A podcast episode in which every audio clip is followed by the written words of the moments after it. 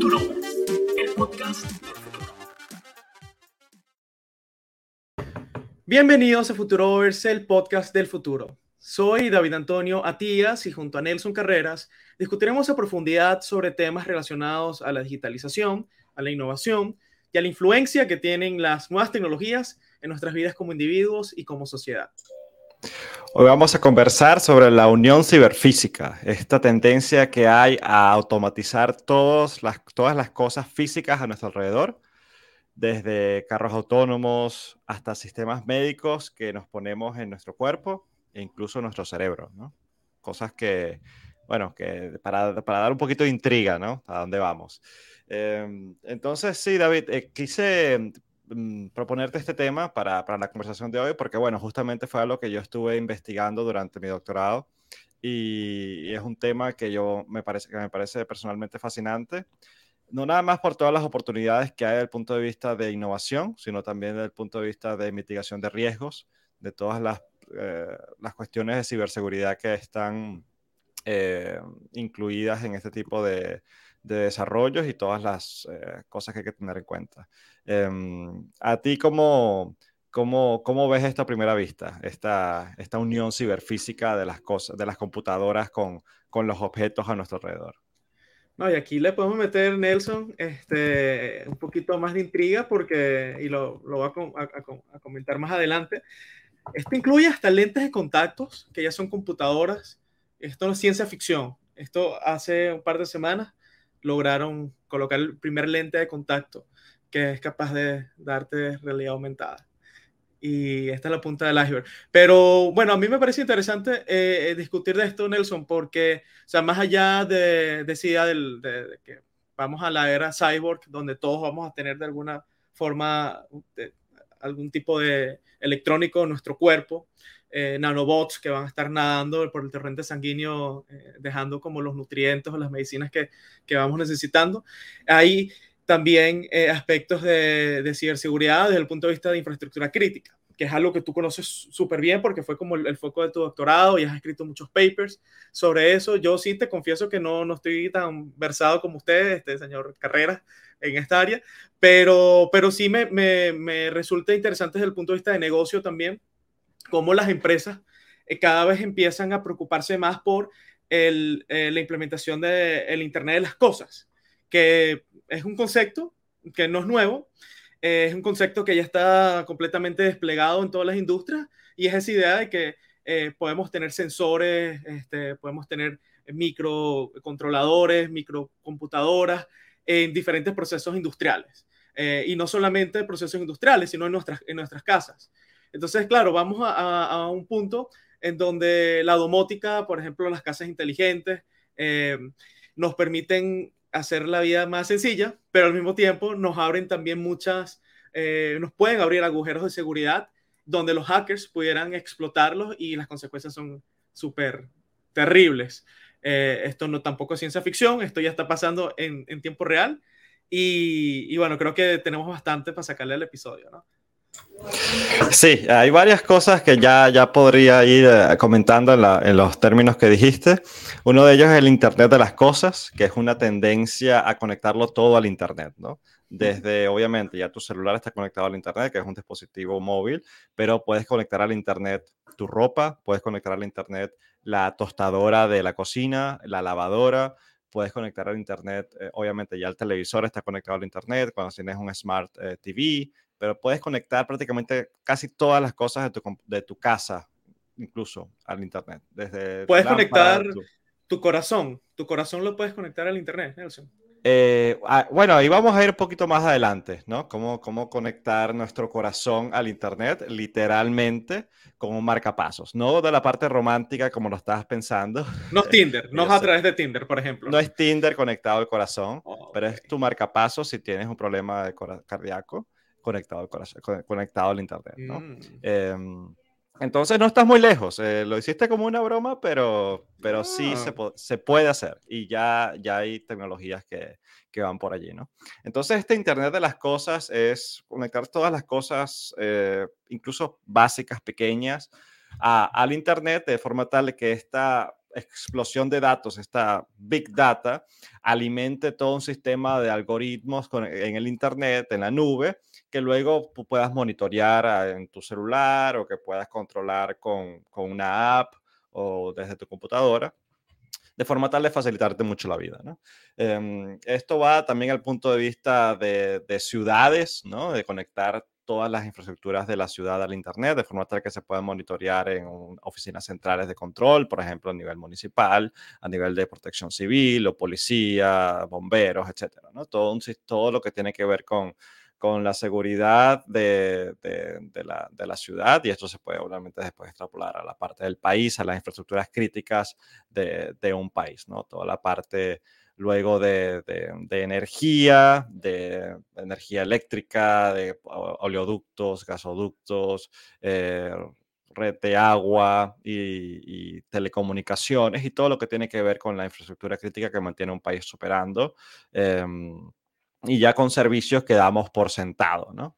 Em, todo esto irlo, irlo, haciendo cada vez más inteligente, más smart, ¿no? Este concepto de smart eh, como, como, como, infraestructuras inteligentes, que eh, por cierta, eh, de, cierta de cierta parte sí contribuye a que haya un mejor control, una mejor distribución de recursos, pero al mismo tiempo crea nuevos problemas que luego hace, bueno, esto no es tan smart. Si, si tienes problemitas que un bug de software te puede tumbar la red eléctrica de una parte de la ciudad, ¿no? Entonces hay que tener cuidado con estas cosas. Em, y sí, entonces el Internet de las Cosas puede ir desde tu casa, desde, tu, desde cosas muy básicas, a todo lo que es una ciudad, ¿no? Eh, o, un país entero. Eh, si nos vamos ahora a la parte industrial, está toda esta tendencia que se llama Industria 4.0. No sé si está familiarizado con ese término. Yes, sir. Vale. Em, bueno, eh, aquí no me voy a encadenar mucho, pero la Industria 4.0 es llevar toda esta automatización que, que, ahora ha llevado a una nueva tendencia en la manufactura de cosas, ¿no? Eh, para dar una historia muy, muy resumida, eh, la primera revolución industrial eh, se dice que comenzó con la locomotora, ¿no? Con el motor a combustión interna. Eso generó toda una nueva, una nueva gama de oportunidades, con, utilizando mucho mejor la energía que, que venía de, de, estos motores, ¿no? El ferrocarril, por ejemplo. Luego, con la segunda revolución industrial, tenemos la eh, producción en masa. Tenemos a Henry Ford eh, creando eh, carros Ford de forma mucho más eficiente, mucho más rápida en procesos industriales. Em, luego, con la tercera revolución, que ya tenemos el Internet, em, pero incluso antes del Internet, en una, en una, tercera revolución industrial, lo que se dice es que, bueno, ya tenemos controladores, ya tenemos maquinitas que nos ayudan a eh, automatizar el proceso de producción en masa. Tenemos por lo menos eh, brazos robóticos, tenemos eh, diferentes sistemas que controlan lo que está pasando, sea en una planta de, manufactura, de lo que sea, de, equipos de electrónicos o de carros o de, diferentes em, cosas que se producen en masa. Ahora tenemos todos estos controladores que son, sea PLCs, o sea, eh, no tiene que ser una computadora, pueden ser maquinitas que están conectadas a diferentes partes del sistema y que cada una cumple una función. Es Puerto La Cruz, ¿no? Puerto La Cruz, sí. PLC, abreviado Puerto La Cruz. Correcto. no, gracias por atajarme ahí. PLC son Programmable Logic Controllers o controladores eh, con programación eh, lógica embebida. Que es como, imagínate una maquinita que tiene allí un algoritmo que te controla, por ejemplo, un plazo robótico o que te controla una válvula para que se abra y se cierre de forma automática, ¿no? Entonces, en estos sistemas de control, normalmente tienes un sensor que mide algo que está pasando, ¿no? Pues, para darte un ejemplo básico, tienes una, eh, una tubería donde pasa un agua, ¿no? Para hacerlo lo más básico posible. Y tienes una válvula que se puede abrir o cerrar dependiendo de la presión que hay en la tubería. Entonces tú puedes tener un sensor de presión que mide la presión que hay en la tubería y si la presión está por encima de lo que debería estar, ese sensor le va a mandar una información a un controlador, que puede ser, por ejemplo, un PLC. Y ese controlador va a decir, oye, la presión está muy alta, debería bajarla. Entonces, ese controlador puede enviar una señal a lo que se llama un actuador. Este, en este caso puede ser una válvula. ¿no? Para que abra o cierre el flujo de agua dependiendo de lo que le está diciendo el controlador. Y esto funciona en lo que se llama un, feedback loop o un ciclo de, no sé, que se retroalimenta. Eh, no sé cómo traducirlo bien, un ciclo de feedback, ¿no? Donde cuando luego la presión baja, el sensor detecta que baja, se la manda al controlador, el controlador ahora hable de nuevo la válvula, ¿no? Entonces, esto es un sistema de control muy básico eh, que ya se usa, digamos, desde la tercera revolución industrial. Ahora con la cuarta revolución industrial o la industria 4.0, lo que se quiere es interconectar a toda una planta de manufactura, a diferentes procesos que funcionen en paralelo y que operen de lo que se llama un sistema ciberfísico. Un sistema ciberfísico es con todos estos eh, sistemas de control que antes estaban independientes, operando cada uno por su lado, ahora las vamos a conectar entre todos y vamos a hacer que, por ejemplo, no nada más controle la válvula, sino que además controle eh, lo que está pasando en otra parte de la planta, con, que mueva unos brazos robóticos dependiendo de lo que está pasando con el flujo de agua o dependiendo de lo que esté pasando con, en otra parte del proceso, ¿no? Que, por ejemplo, que dos mm, mm, brazos robóticos actúen en sincronía, que eso es algo relativamente eh, nuevo, ¿no? De hace unos años, ¿no? Antes tenías un solo brazo robótico haciendo una cosa, pero ahora tienes dos brazos robóticos haciendo algo dependiendo de lo que haga el otro. ya es como un robot gigante haciendo cosas o girando el chasis de un carro, qué sé yo, en una planta de manufactura. O, o sí, o, o, todo lo que es la, la, la, línea de producción se puede adaptar de forma inteligente dependiendo de lo que le diga un, un humano o incluso dependiendo de lo que esté pasando en la planta según un algoritmo está diseñado para eso. ¿no? Entonces tú tienes un, toda esta, incluso esto lo puedes llevar a otras cosas como eh, impresión en 3D, donde ya se fabrican las, las, cosas de una nueva manera. Pero bueno, no me voy a extender más. Eh, eh, eso es solo para darte o para darle a, la audiencia quizás un pequeño resumen de cómo estamos llegando ahora a esta nueva era de la industria 4.0 y los sistemas ciberfísicos que, allí eh, escuchaba de una persona que estuvo en China, en una, una planta donde eh, construían muebles. Y literalmente vieron dos personas en miles de metros cuadrados de, de maquinaria. Dos personas operando, la, la, al menos visiblemente, la industria y el resto, robots, brazos mecánicos, haciendo todo el trabajo. Entonces, bueno, quizás el que está escuchando esto ya está llenando la planilla para el, Universal Basic Income eh, y el salario básico universal, porque uno de los desafíos de, y es uno de los temas que más se conversa, es cómo eso va a afectar el futuro del trabajo, que ya lo hemos también hablado en, otros episodios. Eh, pero bueno, quizás para no irnos por allí, Nelson, eh, yo, una de las cosas que estaba leyendo en, en uno de tus papers es que hablas de CPS, que viene siendo Cyber Physical Systems, ¿correcto? Yes. Yes, sir. Entonces, y, también hablas de, me parece, sistemas embedidos. Eh, eh, entonces, ¿cuál es? Eso sí no me quedó como muy claro cuando hablas de cuál es la, diferencia entre estos dos conceptos. Sí, un sistema embebido es eh, prácticamente es colocarle un controlador muy pequeño a un objeto y que ni siquiera se vea que tiene una inteligencia embebida, ¿no? Un ejemplo de eso puede ser, qué sé yo, un... Eh, a ver. Como un circuito que, está programado para que hagas una función específica. Sí, sí, sí. Puede ser desde, desde el termostato de un aire acondicionado, eh, ¿cómo se dice? Compacto, eh, donde ya tiene un termostato que está midiendo la temperatura y en base a la temperatura cambia si tiene que prenderse o apagarse es algo que está ya dentro del eh, sistema compacto, ¿no? O una lavadora. Tú tienes una lavadora, tú no le ves, ok, aquí tiene una computadora conectada. No, no, todo está como dentro ya del artefacto, ¿no? Entonces no tienes ni siquiera que interactuar de forma directa con una, una computadora, con otra interfaz, sino que interactúas con la lavadora. Tú la prendes, la apagas, eh, mucho tendrá unos botones y, un, y, una, y una ruedita, ¿no? y ya esa es tu interacción con, con un sistema eh, embebido, ¿no? Que tiene un controladorcito adentro, que tienes eh, sensores y actuadores.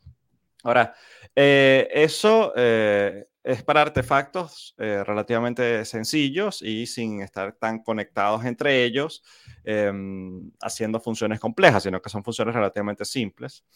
Eh, y descentralizadas, en el sentido de que cada una es independiente o distribuida, sería la mejor palabra.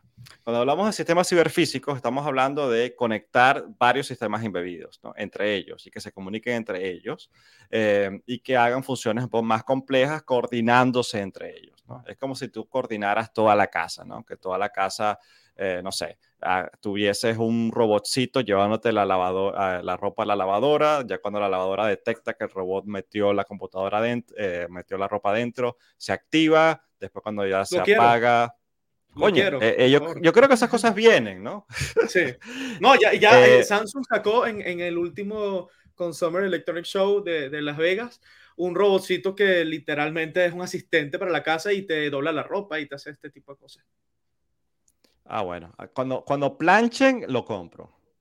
Porque yo creo que ese es uno de los problemas principales, planchar. No sé cómo hacían nuestros padres o nuestros abuelos. Planchaban. Sí, yo creo que planchaban. planchaban. planchaban. Uno, no, uno no plancha. Yo creo que una de las cosas que caracteriza a nuestra generación es que no planchamos, sino que, o, no sé, si hay alguien que nos escucha que plancha, nuestros respetos, pero nosotros estamos acostumbrados a sacar la ropa de la lavadora, estirarla rapidito y ponle un gancho y que se seque más o menos y ahí no, que no quede tan arrugada. Bueno, yo uso, yo una técnica eh, hace años, ya no lo uso tanto, que es que dejaba mi ropa debajo del colchón por un tiempo. Eh, por un tiempo no, lo dejaba, la dejaba en la noche y ya al día siguiente estaba un poquito más, más dobladita. Pero tenía que dejarla bien estirada porque si no, la, la arruga que iba a tener en la mañana siguiente iba a ser horrible. Entonces, bueno, esas son técnicas rudimentarias pues que, que, nos ha tocado. Sí, sí. Entonces, con ese tip, de, yo creo que cumplimos con nuestro rol de hoy, de un tip para que nuestra audiencia eh, se lleve algo de este, de este episodio. Eh, no, pero poniéndolo serio. O sea, mira, hay, hay otro sistema embebido que, que no se ve, que son sistemas médicos, por ejemplo, ¿no? Nosotros... Eh, si alguien tiene algún familiar que tiene un marcapaso, sabes que tú no le ves el marcapaso en el pecho, ¿no? El marcapaso está dentro, se, le, se ve un cablecito o algo. Pero digamos que tú puedes ya tener sistemas embebidos en tu propio cuerpo eh, y operando de manera rudimentaria, ¿no? Un marcapaso activa una señal eléctrica cuando ve que hay algo, arritmia o un problema en el corazón. No soy médico, así que disculpa si no digo el término correcto. Eh, pero es básicamente un pequeño sensor y un pequeño actuador que da una descarga eléctrica para, para recuperarte desde el punto de vista cardíaco. Ahora imagínate que tú conectas tu marcapasos al Internet. y, eh, y no, esto es excelente. ¿Por qué? Porque tú puedes conectar tu marcapasos, por ejemplo, a un, a un, qué sé yo, un iPad o un sistema que se parezca a un iPad. Y tú puedes ver cómo está tu ritmo cardíaco en tiempo real, puedes tener, mm, eh, monitorear, tienes todo un sistema de analítica que te dice, ok, cómo estuviste la noche pasada, cómo has estado los días anteriores. Y además eso se puede enviar directamente a tu médico. Entonces tu médico puede ver en tiempo real cómo está tu corazón, ¿no? Eh, y este, en caso de que haya un problema, que tengas un infarto o algo, eso se enviaría como una alerta en tiempo real a tu médico o a, un sistema médico donde que te manda una ambulancia, por ejemplo. ¿no? Eso te puede salvar la vida porque tienes un sistema de alerta temprana que te, que te permite tener asistencia lo más rápido posible. ¿no? Esas cosas existen, no estoy inventando, estas cosas ya existen. Em, son lo que se llaman Smart Medical Devices o sistemas médicos inteligentes. Em, Ahora, hay algo que pasó, ¿cómo se llama esta serie? Homeland. Homeland era una eh, serie de, televisión de una, agente de la CIA.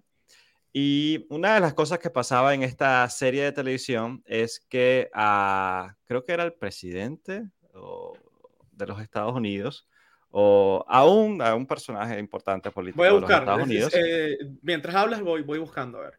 Sí. Eh, le hackearon el marcapasos. ¿Ok? Entonces, uno de los villanos de la serie le hackea el marcapasos a este personaje y lo termina matando así, ¿no? Termina eh, cometiendo un asesinato a un político importante, hackeándole el marcapasos y haciendo que tenga una descarga para que le dé un infarto, ¿no? Ahora, esto eh, fue muy curioso eh, porque obviamente se empezó a hablar en las, incluso en, me, recuerdo en una, que vi una, una, noticia, un noticiero que decía, ah, mira, esto quizás pueda pasar, no sé qué, entrevistaban a alguien y había toda una controversia. Bueno, tanto fue así que llegó un punto eh, que creo que fue el vicepresidente de, de, Bush, em, hace, hace ya, ya varios años, pero... ¿Será? Fíjate que no ah. recuerdo el nombre, uno no se acuerda el nombre de muchos de los vicepresidentes, ¿no? Pero el vicepresidente de Bush eh, decidió desconectar eh, su marcapasos cuando iba a hacer un viaje, creo que a Medio Oriente. Porque, le, o sea, había una, eh, como una asesoría que le decía, no, mira, hay un, hay un riesgo Mm, de que te puedan hackear el marcapasos. Entonces se, se, demostró en vida real, ok, que no, se, no le hackearon el marcapasos al vicepresidente, pero se llegó al punto de que tuvo que decir, no, que voy a desconectarlo para que no haya problemas, que no me lo hackeen. Bueno, ahí mira, este, ya conseguí eh, en, el, en el episodio eh, justamente el vicepresidente que se llamaba en la serie Walden y el, el, el, miedo que tenía de que, le, o mejor dicho, le hackearon el, el, marcapasos al vicepresidente también en la serie. Ah, bueno, fíjate, entonces hubo un paralelismo ahí perfecto. Em, sí, entonces esas son cosas que parecen ciencia ficción o que parecen motivo de, de sí, de ficción, de, de una serie de, televisión, pero que ya ha despertado curiosidad a nivel eh, en, la vida real, ¿no?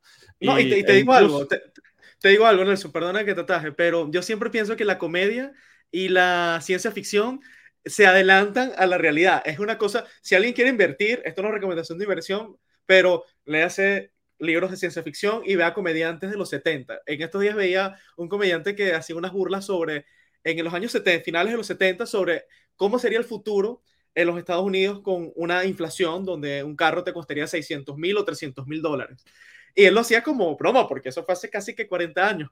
Y, y fíjate cómo a veces entre, entre joda y joda este, nos vamos acercando a la realidad. Sí, es muy loco. Eh, y bueno, hay unos paralelismos que los Simpsons ha sacado que te quedas loco. O sea, que tú dices, bueno, esta gente viene del futuro, porque como predijo esto, eh, sí, los Simpsons me, dejan loco en esas cosas. Eh, pero sí, también ciencia ficción, obviamente se ha adelantado los supersónicos y todas estas series de, de, nuestra época o de la época de nuestros padres, como adelantaron muchas cosas. Em, entonces sí, el marcapasos. Ahora, eh, esto no es exclusivo de los marcapasos, tienes también ya bombas, ¿cómo se dice?, de insulina. Eh, donde, bueno, tú normalmente si una persona tiene diabetes, tiene que estarse midiendo eh, a cada rato, pullándose y tal, para ver cómo están los niveles de, no sé, de azúcar, de insulina. Y eh, tiene que inyectarse para, para estabilizar sus niveles, ¿no? Eh, ahora esto ya se puede, venir, se puede hacer en un aparatico. Un aparatico que te, lo, te lo, pones ahí, ya lo tienes como contigo siempre, y ya es una cosa de que detecta automáticamente, ok, cómo están tus niveles de sangre, tal, tal, eh, pum, te, te, inyecta ahí directo cuando, cuando te hace falta, ¿no? Entonces esto ya está otro sistema inteligente médico que tienes contigo ya en tu cuerpo eh, todo el tiempo y que igual lo puedes conectar al internet, puedes llevar eh, que se transmita a, al hospital o a tu médico de, de cabecera, en fin, de, de familia, perdón. Entonces, eh, eh, los riesgos aquí son similares y aquí hubo una, em, una vulnerabilidad que se descubrió eh, en un marcapasos, no recuerdo exactamente el nombre del, de la empresa, pero que tuvieron que, bueno, que salió a la luz que eran potencialmente vulnerables a hackeos. Entonces ya no fue solo el hecho de que, ah, no, un vicepresidente le dio miedo que se lo hackearan. No, no. La empresa tuvo que reconocer que había una vulnerabilidad y la solucionaron a tiempo sin ningún ataque que pudiese aprovecharse antes de que se, corrigiera ese, esa vulnerabilidad, ¿no? Entonces, eh, sí han habido estas, estos anuncios, estas, estas, estos, estas defensas que se activan a tiempo, menos mal, antes de que ocurran estos tipos de ataques. Eh, pero si ya como que empiezas a, ver, eh, ok, que estos sistemas hay que tener mucho cuidado cómo se diseña desde el punto de vista de ciberseguridad para que un atacante no los pueda aprovechar y hackearte tu cuerpo y desde el punto de vista de, asesinarte. ¿no? esos son los riesgos a los que nos estamos enfrentando ahora, el punto de vista de estos diseños de, de sistemas embebidos y sistemas ciberfísicos, porque ya se puede, empiezan a, a ser parte de, tu sistema físico y a interconectarse con muchas otras computadoras y muchos otros eh, eh, entes o computadoras que están eh, monitoreando lo que está pasando, incluso con sistemas en la nube y con otros controladores desde el punto de vista médico, que llegan por ejemplo, que este esto se puede enviar a tu médico. Entonces, este, esto es algo que no es futurista, que ya está pasando. Sí, y, es bueno que lo digas así, porque el, el, tema de la cibernética como concepto, antes de empezar el episodio, me fui al diccionario y busqué qué es cibernética, la, definición de cibernética. Y por lo que entiendo es la tratar de emular el comportamiento de un ente vivo a través de eh, mecanismos, digamos, de automatización o de programación o robóticos. Entonces, claro, la cibernética como concepto es algo de los 50 y que hoy en día está más, más que presente en nuestras vidas. Y entonces, bueno, si vemos como que se, se busca emular lo que ocurre en la, en la vida real, ¿no? De carne y hueso, eh, emular esos conceptos dentro del mundo digital específicamente. Entonces, a, mí lo que me llama la atención es que cuando uno ve el, el, Producto Interno Bruto de los países, eh, eh, gran parte de ese gasto se va a, temas de seguridad, o sea, seguridad ciudadana, milicia, Fuerzas Armadas, etc. ¿no? Entonces, claro, hay un, hay, un, hay un research que hace una empresa llamada ABI, ABI Research, que dice que para el año 2024 se proyecta que aproximadamente se va, se va a gastar, se van a gastar 135 billones de dólares, con un platal, en temas de eh, Internet de las cosas para Smart Cities, o sea, gasto de, digamos, de, gobierno y privado en Smart Cities. Y fíjate, fíjate tú esto, porque hablo de cibernética y emular. La mitad de ese presupuesto se estila que se va a, a gastar en temas de ciberseguridad para proteger estos sistemas. O sea, aquí estamos hablando que dentro de una torta del 100% de innovación para Smart Cities, ciudades inteligentes, la mitad se estima que va a ir dirigido a proteger estos sistemas. Eh, eso me llama la atención porque hay otro reporte que también estaba leyendo de eh, Verizon, que es la, la operadora de teléfonos de las más grandes en Estados Unidos, que lo hace en el 2020, y le pregunta a un montón de gente, digamos, de la industria, eh, que hace implementaciones de Internet de las Cosas, y un cuarto de estas personas dicen y piensan que los hackers, o sea, que sus sistemas eh, no son de interés para los hackers. Por lo tanto, no, no están prestándole tanto, tanta atención a la seguridad. Y estas son probablemente las personas que te colocan 1, 2, 3, 4, 5, 6 como contraseña este, de, su, este, de su banca en línea. Entonces, claro, vemos como que hay dos grupos. Uno que piensan que nunca les va a pasar nada malo y otros que, eh, que son los que están poniendo el dinero, que al menos pareciera que sí tienen la conciencia de que hay riesgo de ciberseguridad en estos sistemas, ¿no? Sí, yo creo que los estados lo tienen relativamente claro, ¿no? Desde el punto de vista gubernamental, eh, hay las repercusiones de que te hackeen desde tu red de iluminación de una calle, ¿no? Que te que dejen la electricidad de una calle porque tenías unos eh, conectados allí, unos sistemitas inteligentes que te prendían y apagaban la luz, ¿no? Eso, eso puede ser algo tonto, pero si te hackean y y te quitan la luz, ok, ya hay un pequeño problema allí desde el punto de vista de que la gente va a empezar a quejarse a decir cómo es posible que, que me dejen sin luz, ¿no? Hay un punto, hay un punto, hay un punto de, de, control que los estados quieren evitar que esto les dañe su reputación ¿no? y que tenga un impacto político en, en, en que un ataque los, los comprometa.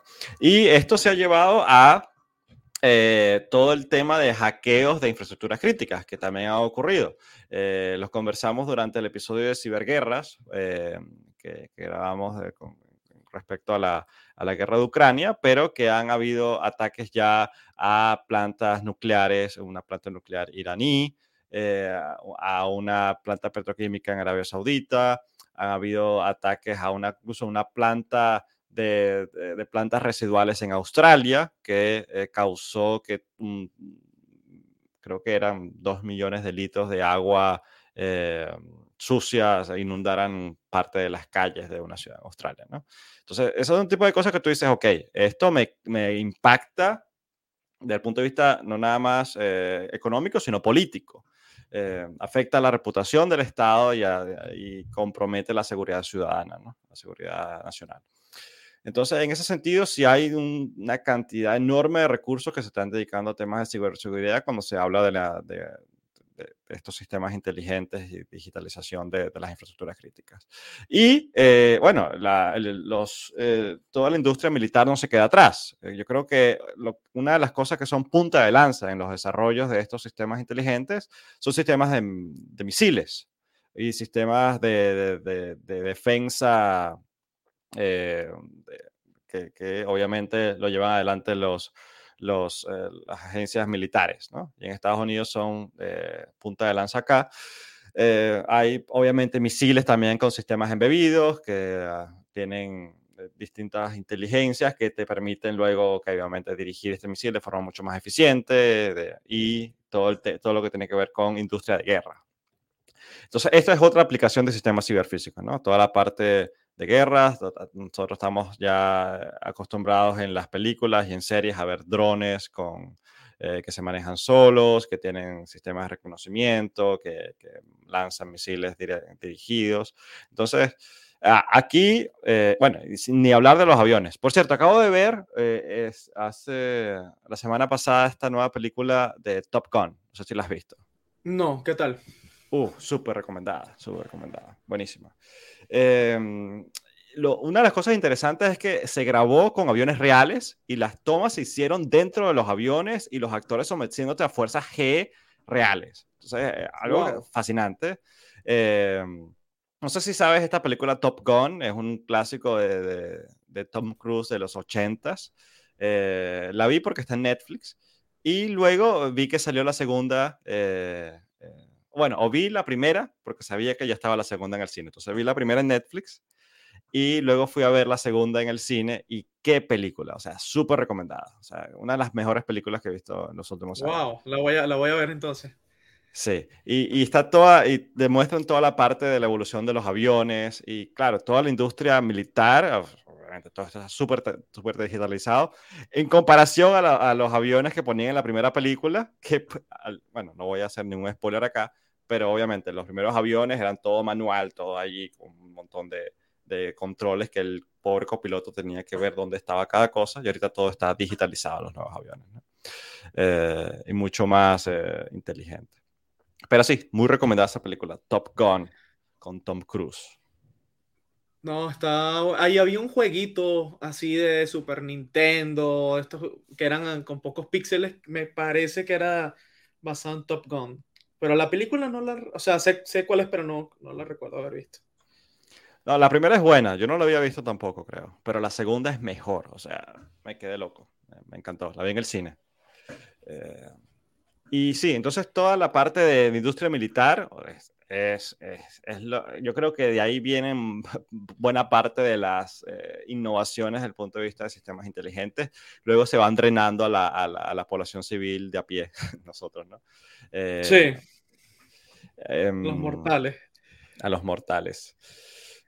Y yo creo que, sí, dime. No, que te, que te decía justamente que hay una empresa que se llama Mojo, en inglés sería como Mojo, algo así, en Estados Unidos, que desarrolló este lente de contacto, o sea, hablando de cómo llegan estas tecnologías también para aplicaciones civiles y ya generalizadas.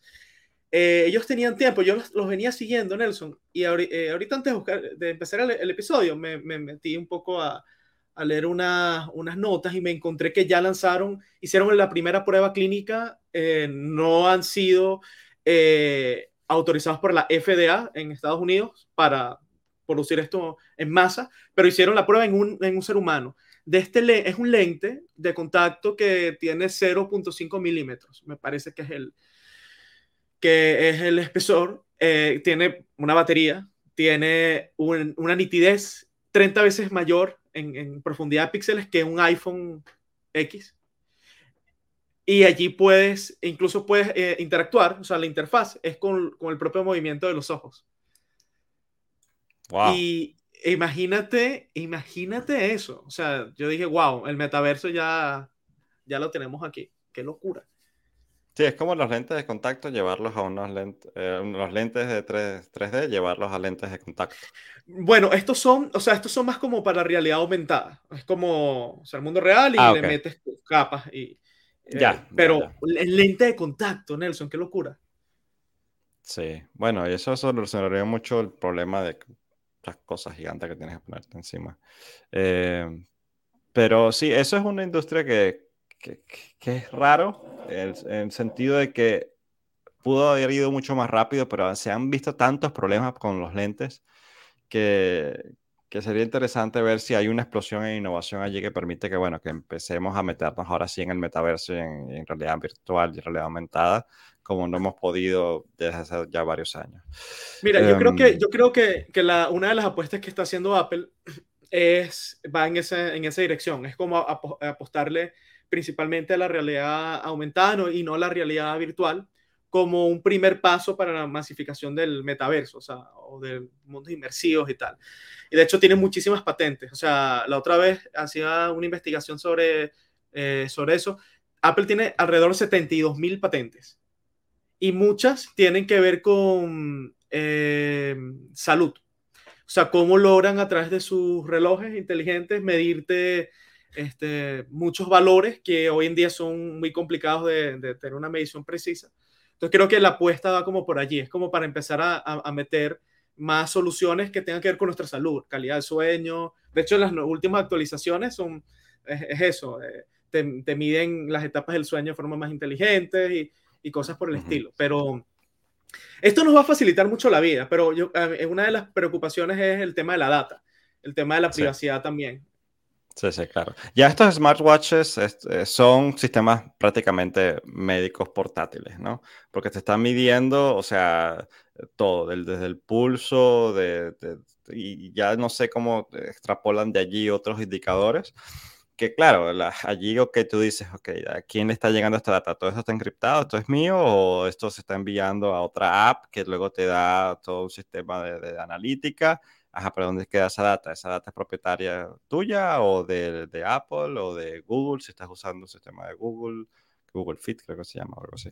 Eh, eh, entonces, claro, aquí está todo el tema de privacidad de la data, no nada más. Obviamente, no va a venir alguien a hackearte el, el reloj y a, y, a, y a, causarte algo que te, que, te, que, te, que te impacte físicamente, pero sí está toda la parte de la data, ¿no? Que te pueden robar data y utilizarla en tu contra luego. Eh... Sí.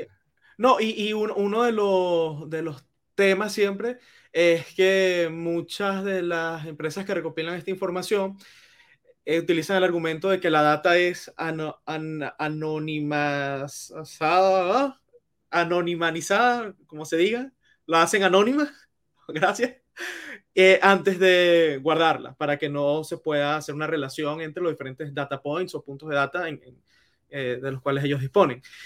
Eh, la realidad es que también en muchas ocasiones los expertos en ciberseguridad logran mostrar cómo esa data anonimizada, o como se diga, realmente no es tan anonimizada, sino que se, sin tanta dificultad se puede vincular a una identidad eh, de, de, una persona, un nombre y un apellido. Esa, toda esa información que tiene que ver con cómo duermes, cuándo duermes, eh, los lugares que visitas, bueno, toda la data que recopila el Big Tech, ¿no? Y ese para mí es, es uno de los, de los retos, de hecho, en ese informe que te decía de, de Verizon, eh, eh, también preguntan, ¿no? Que, que cómo, cómo ven el, es el, el, el, la responsabilidad que ellos tienen con sus usuarios para proteger su información. Y, y, fíjate que el 84% dice que ellos recopilan información eh, PII, que significa Personally Identified Information, que estamos hablando de información que te vincula a ti, nombre y apellido. y que 25% no ni siquiera la anonimiza. Entonces, esto es un problema muy grande porque cuando existen ciberataques masivos de, que logran penetrar bases de datos, hacer filtraciones de, de información, esto puede tener repercusiones horribles para, para el futuro también. Imagínate que tu data médica, que eso es ultra sensible, se exponga o se venda en la dark web.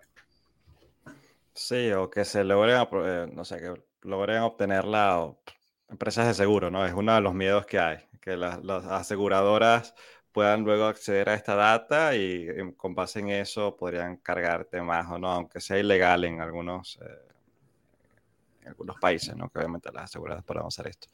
Pero eh, hay todo un tema de riesgo de protección de data allí, estoy, estoy de acuerdo. Em, ahora sí, ahora vamos a poner un poquito futuristas, aquí volviendo a la, a la unión ciberfísica, ¿no? Cuando estamos hablando de colocar inteligencia en bebida eh, digital en cosas físicas, hemos hablado de, desde lavadoras, casas, eh, infraestructuras críticas, vehículos autónomos, plantas industriales y sistemas médicos.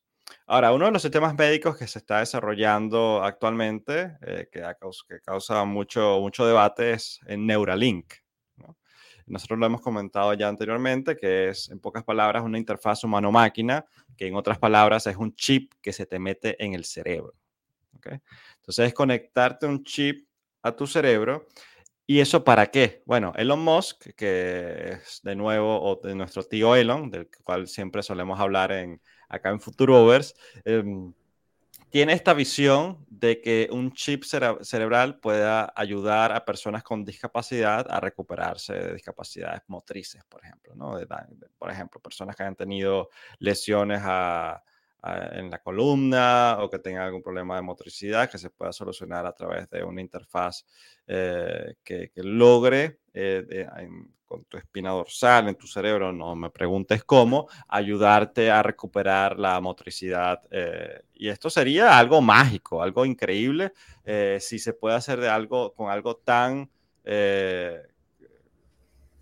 yo diría futurista como nunca nos como de la ciencia ficción, ¿no? Porque eh, imagínate tener un chip en el cerebro que te ayude a, recuperar tu, motricidad, que te, eh, eh, vuelvas a caminar gracias a este tipo de tecnologías. O sea, yo creo que sería algo revolucionario. Sí, y, es, como también de ciencia ficción, nada más pensar que te van a hacer una lobotomía, que te van a abrir el cerebro, esto es chiquitico, pero igual, es, es una operación donde te implantan el, físicamente un chip eh, eh, pero igual, suponte cuáles serían, aparte de los beneficios médicos. Bueno, si tenemos, si tenemos en nuestro cerebro, en nuestro pensamiento, eh, la capacidad de hacer interfaz con el Internet, entonces allí comunicación telepática. O sea, aquí quizás con mi pensamiento yo puedo pensar algo y tú tienes otro chip y puedo comunicarme contigo y hacemos el podcast en, en silencio. Sería interesante. Sí, qué fastidio hablar, qué fastidio teclear, ¿no? ¿Por qué no nos comunicamos cerebro a cerebro y ya? ¿no? Sería mucho más conveniente. Ahora, el problema es que yo no sé, yo no sé si esto sea posible. El cerebro es algo tan caótico que todavía la neurociencia no entiende eh, prácticamente nada de cómo funciona el cerebro. Pero ¿no te, ¿no te pasa que a veces estás hablando o escuchando a alguien y de repente piensas otra cosa que no sabes cómo llegó allí? Eh, sí. Imagínate que se llama ser, humano. Exacto, ¿no? Entonces, imagínate que, que, tú estés hablando conmigo y de repente se te viene a la mente algo que no querías que se te viniera a la mente, no sé, una chica que viste ayer. Eh, o bueno, no conmigo, estás hablando con, con, tu novia, ¿no? O una chama, una, una, chica, y de repente se te viene a la mente a, la otra chica en la que viste eh, el día anterior. Entonces, nunca me ha pasado, nunca me ha pasado.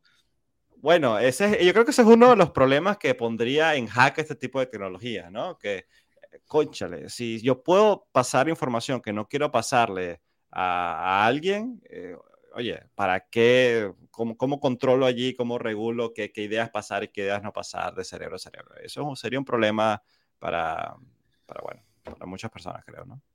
Bueno, pero justo, justamente en ese, en ese sentido, en Netflix hay una serie que se llama, está súper chévere, se llama El futuro de, entonces tienes el futuro de las citas. Entonces, en un episodio del futuro de las citas, mostraban cómo los avances de justamente estos dispositivos que miden nuestras respuestas cuando vemos a alguien, eh, que traquean dónde estamos, etcétera, nos pueden eh, ayudar a diseñar eh, aplicaciones como Tinder o aplicaciones para conseguir el amor de tu vida o sencillamente conseguir alguna pareja, pero que te conozca también y que conozca también a la otra persona, que te puede garantizar que realmente va a ser un encuentro significativo para los dos. Y tanto así que imagínate que la aplicación eh, esté gamificada. Entonces, en vez de que sea como un eh, swipe right, left, no, que mm, los lleve a los dos a, una plaza, ¿no? Y la aplicación sabe dónde están las dos personas. Pero empieza la gamificación acá, entonces pone a la persona, nunca le va a mostrar quién, quién es su, cita eh, seleccionada sino que tienes que pasar por diferentes retos o diferentes puestos de comida, diferentes barras de, en, bares, por ejemplo, tratando de ver si la persona que tienes al frente es tu cita o no. Entonces sería como tratar de emular también esa magia de, de conocer a alguien espontáneamente, pero que en el fondo está regulada por un algoritmo todopoderoso que te diseñó esa experiencia en la Matrix para que tú eh, sintieras que tienes un libre albedrío, pero al final ni era tan libre, ni, era tan puro. Y bueno, sí. Imagínate. ¿eh? Mm. Yo, yo no sé, eh, bueno, yo, yo creo que en parte yo doy gracias que ya estoy casado, que ya tengo mi esposa, porque este tipo de cosas se van a ir de las manos, yo creo que si nos vamos por ahí, ¿no? Ya vamos a tener a Facebook haciendo match eh, entre personas y no nada más como amigos, sino, eh, ok, ¿a quién tienes que seguir y a quién no? ¿Con quién tienes que salir y con quién no? Basado en data. Hay una, hay, una, hay una canción de Jorge Drexler, que es un cantante que me gusta mucho, que se llama Algoritmos. Y uno, uno de los estribillos dice, ¿quién quiere que yo quiera lo que creo que quiero? ¿Quién quiere que yo quiera que yo quiera lo que creo que quiero. Entonces es como una, no una, es una reflexión sobre el poder de los algoritmos en nuestra vida. Está, la, recomiendo. Está, y la influencia a veces inconsciente que tienen sobre las decisiones que tomamos, sin que, sí, por ser inconsciente no nos damos cuenta. Em, y ahí, eh, en este tema de chips cerebrales, eh, es interesante porque Google, una de las visiones que tiene es ser la tercera mitad de nuestro cerebro. Y yo creo que casi literalmente podría llegar a serlo con este tipo de tecnologías, ¿no? Si se extrapolan no solo al hecho de ser un artefacto o un sistema médico, sino a conectar nuestro cerebro a Internet. Imagínate que nuestro cerebro esté conectado a Google o a Wikipedia y que tengamos acceso a toda la información del Internet en cuestión de instantes, ¿no? Que como que, ay, quiero aprender a, no sé, quiero aprender sobre a, armar eh, origami. Y me bajo, ah, ya sé cómo. Eh, y empiezo a armar origamis porque ya mi cerebro lo buscó en, Google o en Internet, donde sea. Porque creo que sería un futuro muy loco.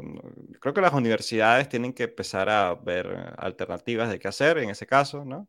Muchos profesores buscando Universal Basic Income. Eh, no, sí, muchísimas cosas. Porque no tienes que aprender, o sea, porque ya ¿Para qué profesores? Sí, ¿no? Yo creo que siempre vas a querer tener un manual o algo, no un manual, como un instructor, que más, más que un mentor que te, del cual puedas aprender también, no solo el punto de vista que cómo aprendes como un manual por internet, sino, o sea, la parte motriz me parece, me parece un poco complicada también, ¿no?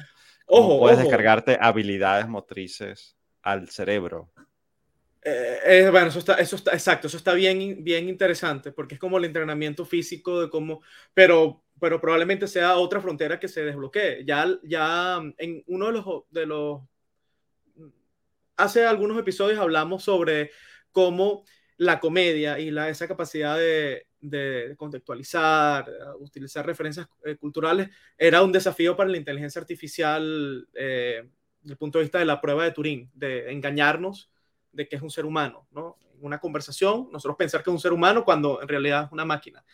Pero estoy investigando y por ejemplo, en el caso de Lambda, no sé si viste la noticia, poco sensacionalista también en los medios, que Google desarrolló o, está desarrollando un, motor similar a GPT-3, eh, Lambda, que es capaz de emular, es una especie de chatbot en donde tú puedes sostener una conversación y parece un ser humano. O sea, si tú me preguntas, ya pasó la prueba de Turing.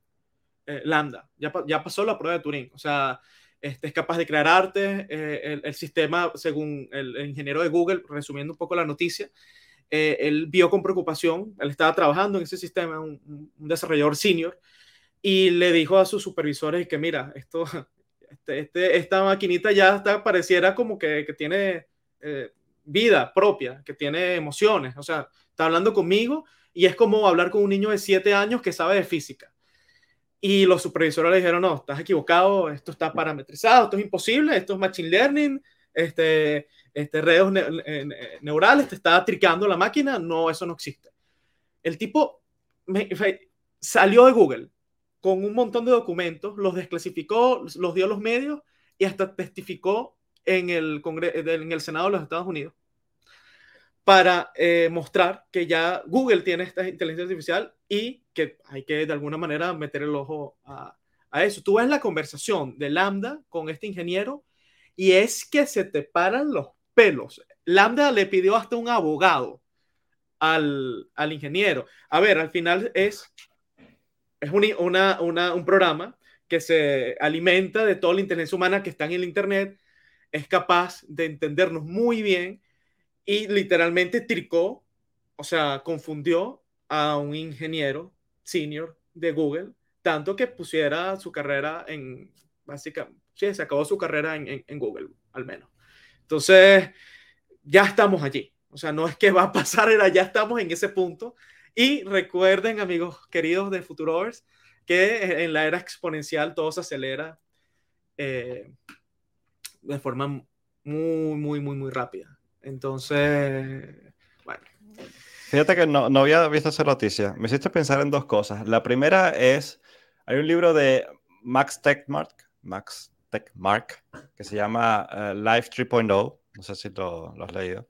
Y él una de las... Eh, él queriendo desmitificar la inteligencia artificial, él dice, no te imagines el apocalipsis de Terminator o de, o de otras de estas películas de robots que toman el mundo, ¿no? Imagínate una inteligencia artificial que empiece a, a través de una computadora, a engañarte eh, y que empieces a hacer cosas que influenciadas por esa inteligencia artificial, pero solo por el hecho de estar en comunicación con ella. Por ejemplo. Facebook. no, imagínate que, eh, yo creo que uno, de los ejemplos que da Techmark es una persona que se le muere su esposa y quiere que hablar, seguir hablando con su esposa y alimenta a una inteligencia artificial con toda la data de su esposa, de fotos, videos, llamadas, audios, mensajes, texto, todo lo que sabía de su esposa se lo dio a la inteligencia artificial para de cierta forma como chatear con ella, ¿no? Y eh, veía que eh, en, en, este escenario hipotético, esta, este, esta persona empieza a ver, a sentir que de verdad está hablando con su esposa.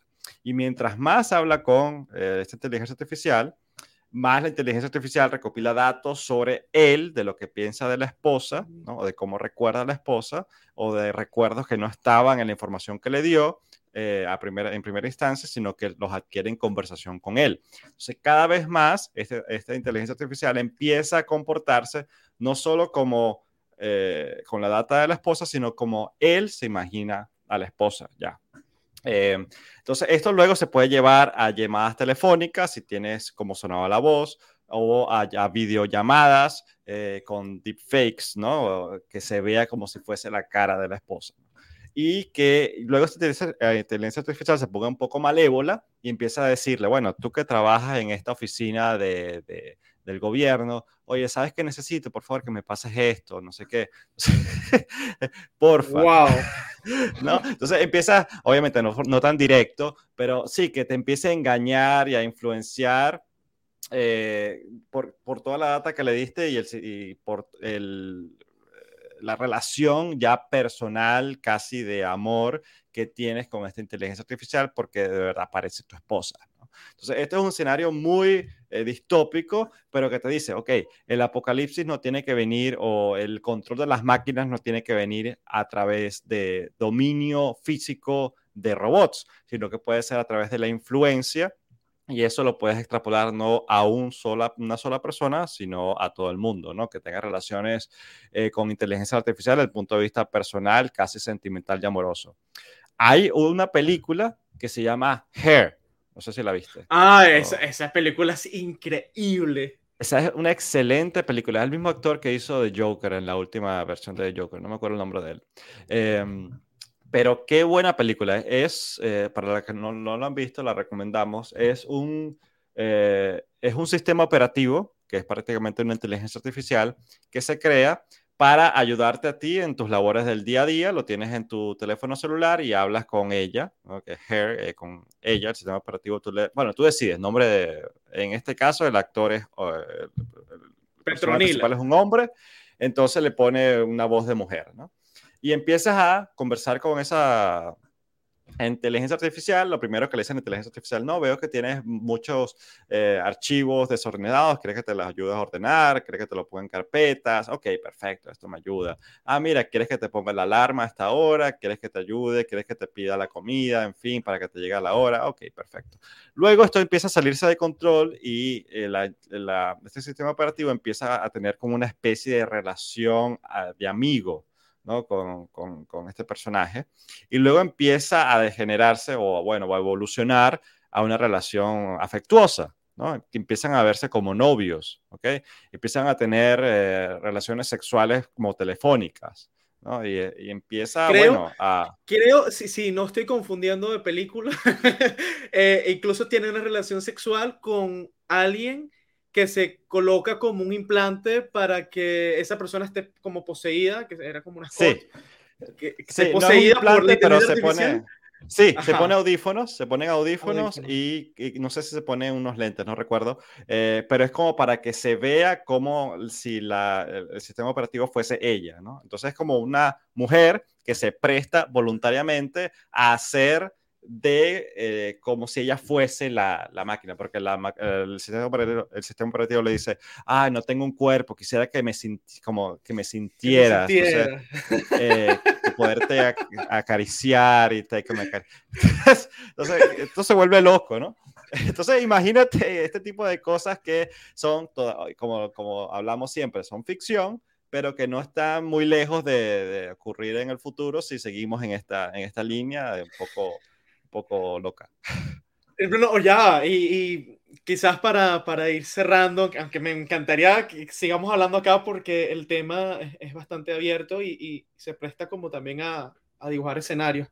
Eh, hay, un, hay un efecto en, la, en, en, en tema de, de, de, manipulación de opinión pública, de masas, que se llama gaslighting, que en español, aquí lo busqué, se llama luz de gas, que es básicamente, es como un esquema dentro de la psicología de cómo un atacante eh, eh, intenta moldear la, percepción de la realidad de otra persona o de, un, o digamos, de, las masas, este, que esto lo utilizan regímenes autoritarios, por ejemplo, para y poco a poco hacerte dudar de, de que si algo sucedió o no sucedió, este, tratan, tratan, tratándote también de confundir, eh, como desorientarte, ¿no? Si, si, como que estás seguro que eso pasó, eso realmente no pasó.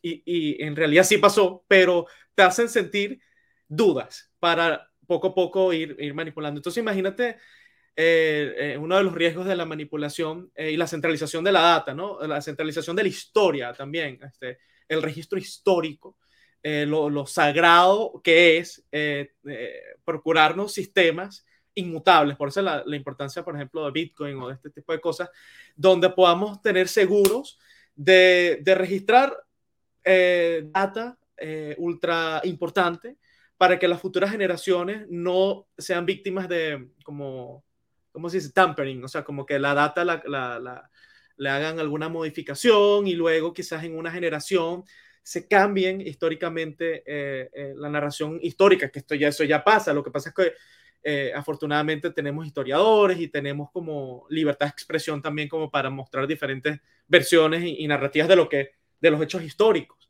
Este, pero con la centralización de la información, esto también puede llevar como a diseños de sociedades mucho más parecidas a, a, a la novela 1984 de George Orwell, donde eh, se, se, se, digamos, se, ejerció un control total porque se, controlaba el pasado.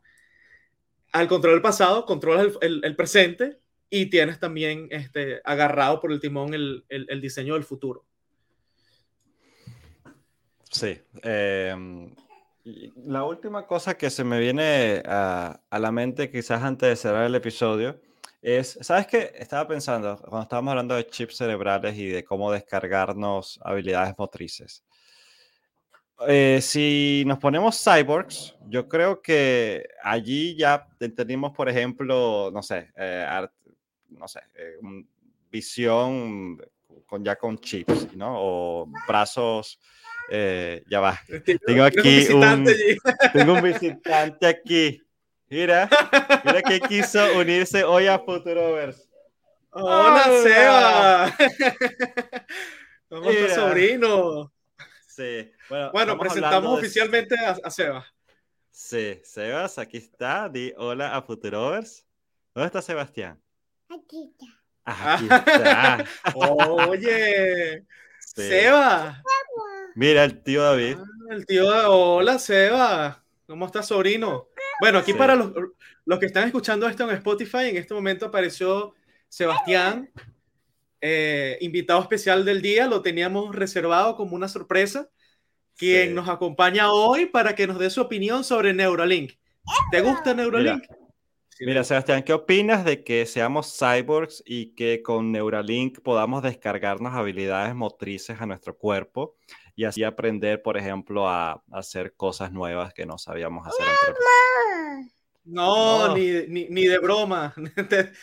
ni de broma, no, no te atreverías. ¿Te atreverías, Sebas? No, no, ni, de broma. Bueno, a Sebas lo, lo, dejamos, lo dejamos escandinavo con su este, crianza cercana a su familia, y sus amigos y la naturaleza, ¿verdad? Sí. Exacto. Chócala. Eso. Bueno, eso, eso va a ser.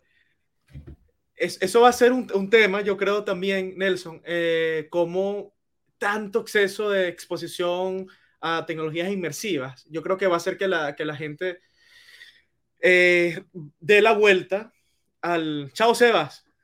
Que la gente dé, dé la vuelta, que, la gente dé la vuelta al, al orden natural, es decir, a una vida mucho más conectada con la naturaleza, que es algo que, que es muy típico en, en, los países escandinavos. Este, tú vives en, en, Dinamarca, yo viví en Suecia, y eso es algo que a mí particularmente me, me gustó mucho de cómo eh, los suecos, yo lo noté, que tenían una, un compromiso con su, eh, o sea, continuamente alimentar esa conexión con la naturaleza. Se iban los fines de semana a una casa en el, en el bosque, quizás como hartos de tanta exposición a lo, a lo digital principalmente. Y yo creo que eh, esa pudiera ser como una respuesta también eh, a estos escenarios ultra transhumanistas donde eh, quizás haya, surja esa necesidad de forma masiva en la gente de volver a, a, las raíces.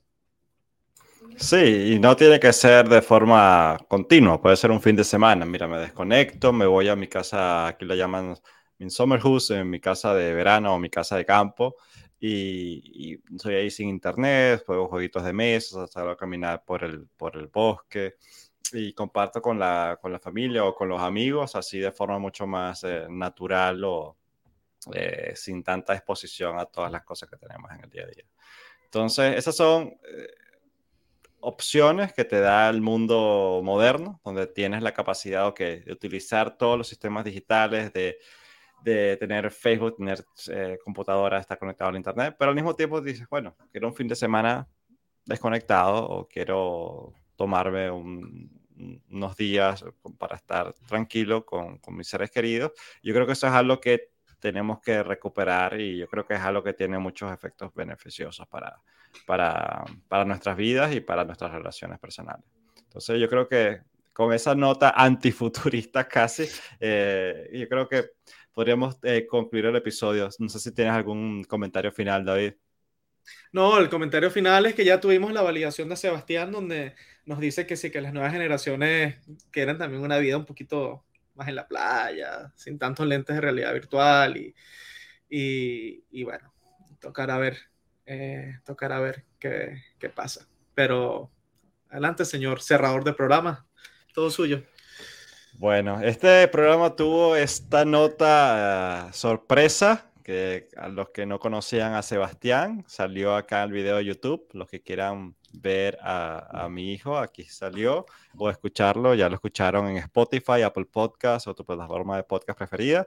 Si nos quieres apoyar a seguir difundiendo este contenido, recuerda darnos un like, suscribirte al canal y darte darle a la campanita, eso nos ayudaría muchísimo a llegarle a cada vez más personas, o en tu plataforma de podcast a darnos cinco estrellitas y dejarnos un comentario, eh, nos ayudaría muchísimo para que los algoritmos nos ayuden a eh, seguir creciendo. Y te esperamos en futurovers.com. Puedes eh, suscribirte allí, formar parte de nuestra comunidad y recibir también notificaciones sobre el contenido que generamos allí. Así que con eso, gracias por escucharnos hoy y te esperamos en el próximo episodio de Futurovers. Gracias por disfrutar de Futurovers. Te invitamos a que visites futurovers.com para que conozcas más detalles acerca de este proyecto. Nos vemos en un próximo episodio.